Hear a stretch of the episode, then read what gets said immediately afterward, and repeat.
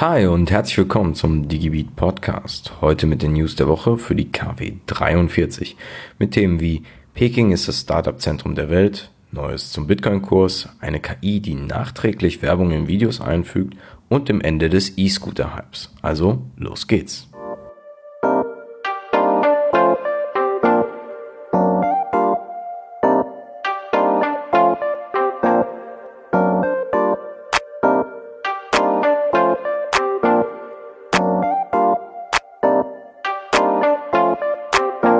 Ein neues Ranking der Hurun Global Unicorn List zeigt, dass kein Land, auch nicht die USA, mehr junge Unternehmen mit einer Bewertung von mehr als eine Milliarde Dollar hervorbringt als China.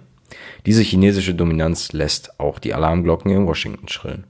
Angefangen mit einem Standort, der vor allem für Raubkopien von Software bekannt war, hat sich das kleine Fleckchen im Nordwesten Pekings, das Quartier Zhongzhuangkung, zum führenden Zentrum für Startups entwickelt.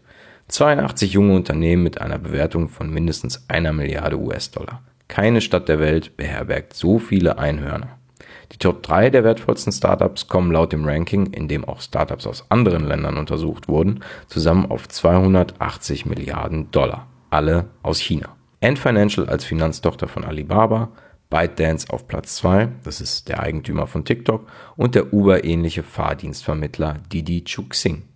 E-Commerce, Fintech, Cloud Computing und KI sind die Top-Themen der bestbewertesten Unternehmen. Vor allem die großen Tech-Konzerne aus China investieren in diese Startup-Szene. Das Auf und Ab des Bitcoins geht weiter. Vor drei Tagen ist der Kurs nach langem Kampf an der 8000 US-Dollar-Marke innerhalb weniger Minuten um mehr als 500 US-Dollar eingebrochen. Viele Investoren waren in Panik, dass der Bitcoin-Kurs noch weiter einbrechen könnte. Doch wie so oft, kam es halt ganz anders. Der Bitcoin-Preis ist innerhalb von weniger Stunden um mehr als 15 Prozent gestiegen. Er hat nicht nur die Schallmauer von 10.000 US-Dollar gebrochen, sondern lag auch kurzweilig mit mehr als 42 Prozent im Plus. Ein Rekordanstieg und damit auch noch der viertgrößte Bitcoin-Anstieg aller Zeiten. In Zukunft ermöglicht KI zielgerichtet Werbung und Produktplatzierung innerhalb bestehender Inhalte. Deine Lieblingscharaktere in Film und TV werden zukünftig dein Lieblingsgetränk trinken und in deinem Traumauto an Werbeplakaten vorbeifahren, die nur für dich dort angezeigt werden. Das prognostizierte Arvin Patel im Jahr 2018. Er ist Chef für geistiges Eigentum beim Festplattenrekorderhersteller Tivo.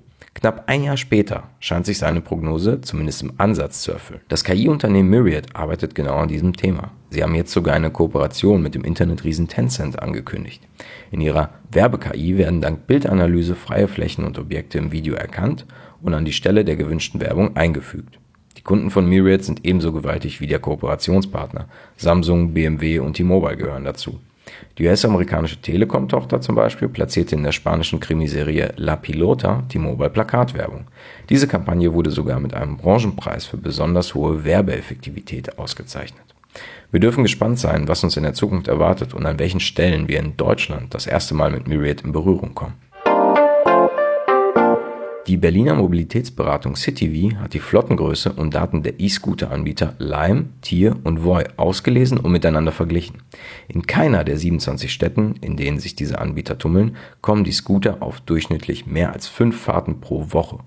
Gerade für den Kunden ist die Fahrzeugdichte entscheidend. Für den Nutzer stellt sich vor allem die Frage, wie weit ist bis zum nächsten Scooter? Der schwierige Balanceakt zwischen einer hohen Fahrzeugdichte und der ungenutzten E-Scooter scheint von den Anbietern noch nicht perfektioniert zu sein. Denn Branchenanalysten gehen davon aus, dass mindestens fünf bis sieben Fahrten pro Tag verzeichnet werden müssen, um einen rentablen Dienst vorweisen zu können. Ja, und das waren die News für die KW 43. In der nächsten Woche gibt es dann die News für die KW 44 und bis dahin wünsche ich euch eine erfolgreiche Woche und bleibt digital. Ciao.